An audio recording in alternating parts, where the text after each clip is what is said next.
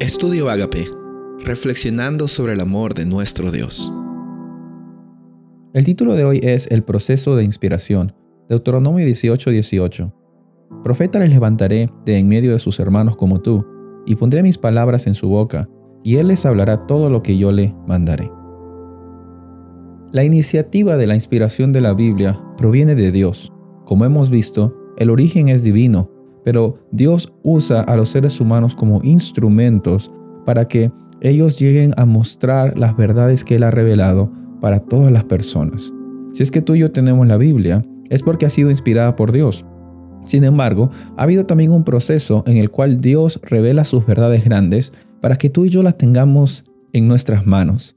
En primer lugar, hay personas que creen eh, diferentes teorías de cómo es que Dios inspiró a los profetas. Hay gente que dice, lo que importa son las palabras de la Biblia, las palabras son las que son inspiradas. Eh, eso se llama la teoría verbal de inspiración, que las personas dicen, eh, cada palabra está escrita porque Dios le dictó a la persona y las personas eran simplemente unos secretarios que escribían exactamente las palabras que Dios le decía.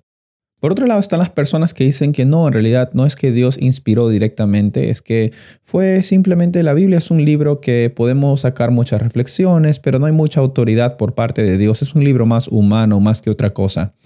Eh, pero por otro lado está la inspiración plenaria o la inspiración de pensamientos, que es la que nosotros creemos al saber de que Dios usa los pensamientos, Él inspira los pensamientos de las personas, de los autores, para que ellos comuniquen con sus vocabularios, con sus palabras, con sus experiencias sobre la verdad que Dios le está presentando. Esta última teoría de inspiración, que se llama la inspiración de pensamiento plenaria, es una inspiración que tiene mucho, mucho fundamento con la Biblia, porque nosotros vemos que si es que fuera Dios el que estaría inspirando las palabras, nosotros veríamos que toda la Biblia sería simplemente un conjunto de un mismo estilo. Pero vemos variedades de estilos, variedades de escrituras, variedades de vocabularios. Por ejemplo, el, vocabulario de Pedro como un pescador sencillo no era eh, el mismo que Pablo como un erudito de las leyes de los judíos. Los dos fueron usados por Dios. Los dos fueron inspirados por medio de ese encuentro y esos pensamientos y esas revelaciones que Dios tuvo hacia ellos. Es una lección muy grande saber de que Dios usa a personas tan humildes como Pedro y tan de repente eruditos como Pablo. Nosotros no tenemos que compararnos por lo que sabemos, sino por cómo dejamos de que Dios trabaje en nuestras vidas. Somos instrumentos.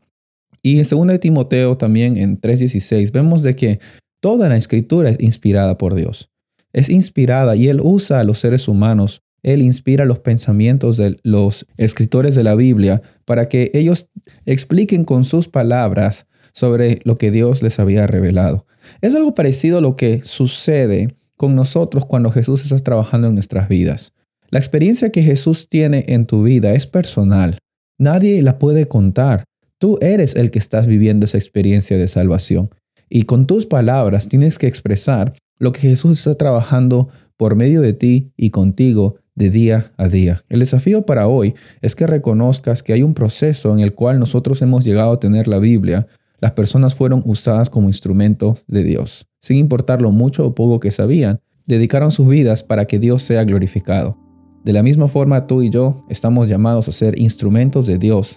Si bien es cierto, no inspirados para escribir un libro, pero estamos siendo libros abiertos para que las personas lleguen a conocer acerca de Jesús y lleguen a tener también ellos mismos un encuentro personal con Él por medio de la Biblia.